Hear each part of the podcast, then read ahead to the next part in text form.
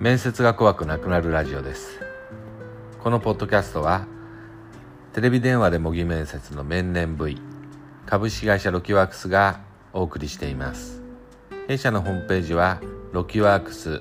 .com です、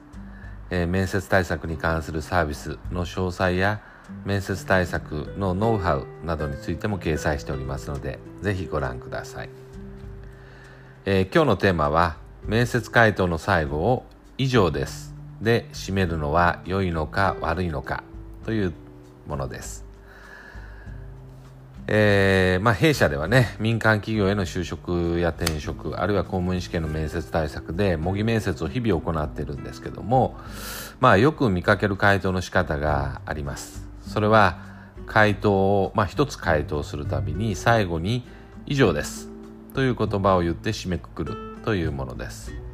まあ、えー、こういうね答え方をする方は、まあ、ほとんどのね、えー、質問に対して、えー、必ず以上ですをつけることが多いです。でこのやり方ね、まあ、結構、えー、やられる方も見受けられるんですけどもこういった答え方は良い答え方なのでしょうかそれともかえって悪い印象を与えるのでしょうかという点についてお話ししようと思います。でまあ以上ですという言葉なんですけども例えば仕事でね報告書を書く時とかに末尾に以上というふうに書くというのはまあ比較的多く見られますね。えー、この以上という言葉は、まあ、これ以上報告内容はありません。これで終わりです。ということを示しています。まあ、口頭でのね、報告でも、まあ、えー、以上です。と述べてこれ以上報告はないことを伝えるというのもまあよく見かけますね。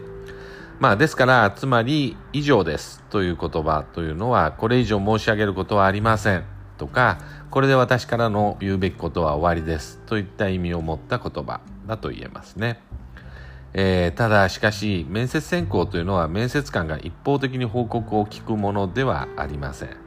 面接官が質問を発しますけれどもそれへの回答を受けてもっと聞きたいことがあれば再度質問をしたり場合によっては質問とは言えないような、まあ、会話になるようなこともあります。そう。面接というのは会話なんですね。で面接は会話である。ということを前提にすると以上です。という言葉は面接官に、まあ、これでこの会話は終わりである。というふうな印象を与える可能性があります。まあもっと極端に言えばこれ以上言うことはないのでもうこの件については聞かないでくださいと言ってるように取れなくもありません。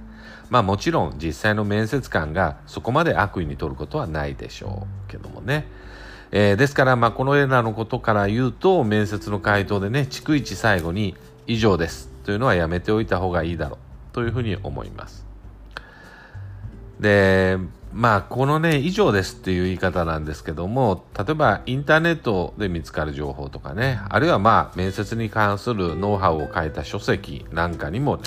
えー、最後に以上ですをつけましょうと推奨しているようなものも時々見受けられます。以上です。と付け加えることによって回答の終わりをね面接官に伝えることができます。あるいは面接官は次の質問や追加の質問を発してよいかどうかそのタイミングを測りやすいので印象が良いです。というふうなことが理由にされています。もっとねキレが良いのような言葉で推奨しているようなねそういうふうなものもあります。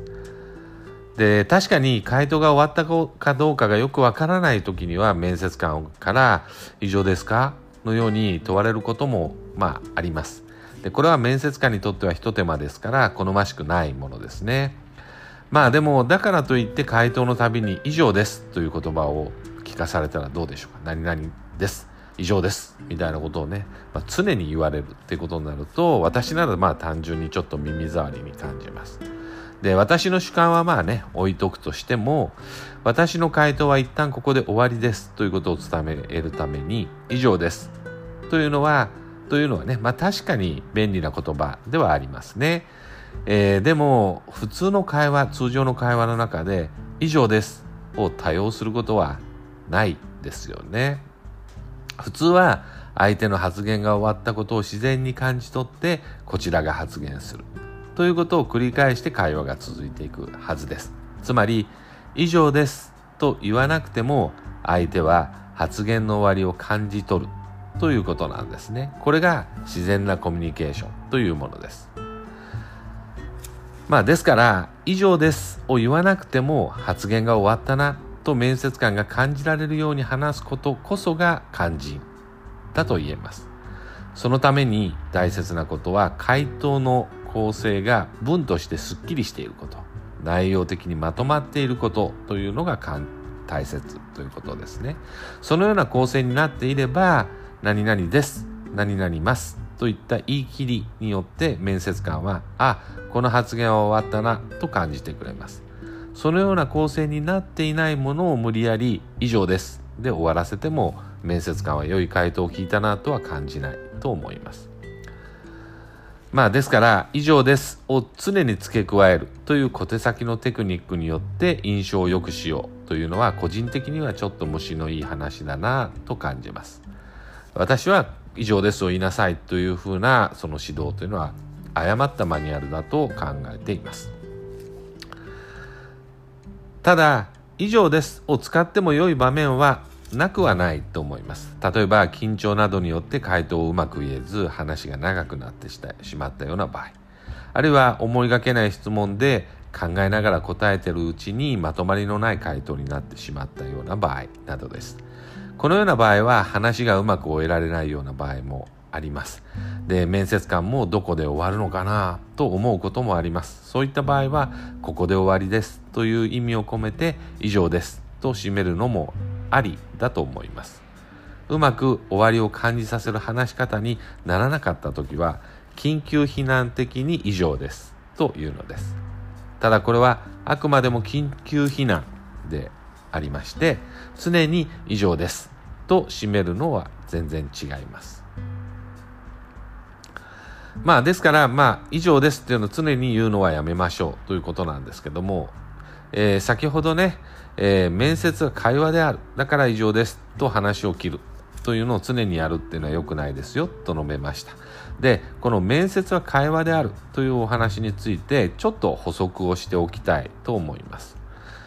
で面接は会話である。というふうに言ってもですねやはり日常的に友人と会話をしたりするものとはちょっと異なりますね。また時間無制限の会話ではなくてほとんどの場合は限られた時間内で効率的にコミュニケーションを図らなければいけないというシチュエーションです。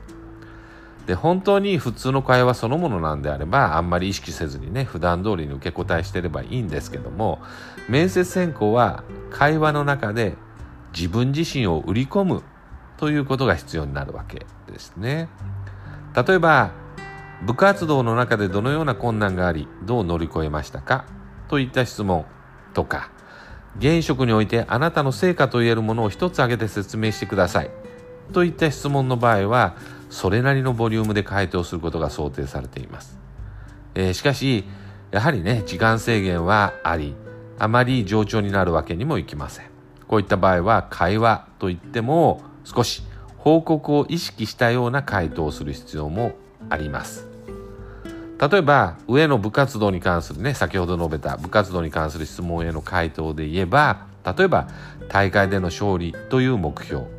あるいは他の部員との関係個人的な能力向上のプロセスなどを説明すべきことはいろいろあるかもしれません。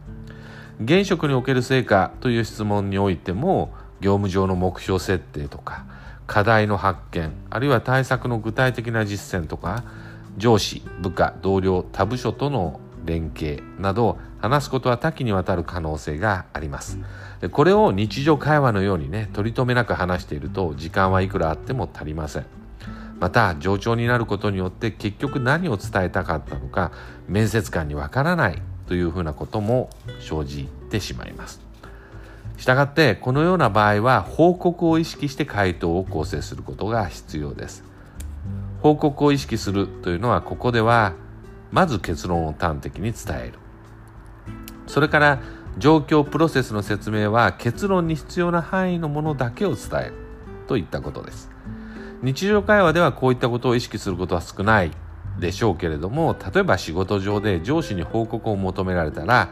まず結論を述べその上で状況説明をするというのが良い報告良い部下ということになるでしょう。結論がなかなか出てこず状況説明ばっかり先に話があって前置きが長いような報告をされたら上司はイライラしてしまうかもしれません面接でも同じですボリュームある内容を伝える際は報告を意識することによって端的で分かりやすい説明をすることができます。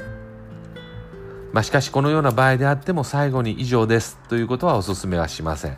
合理的な構成になっていれば自然とああ回答が終わったなと面接官にはわかるものです。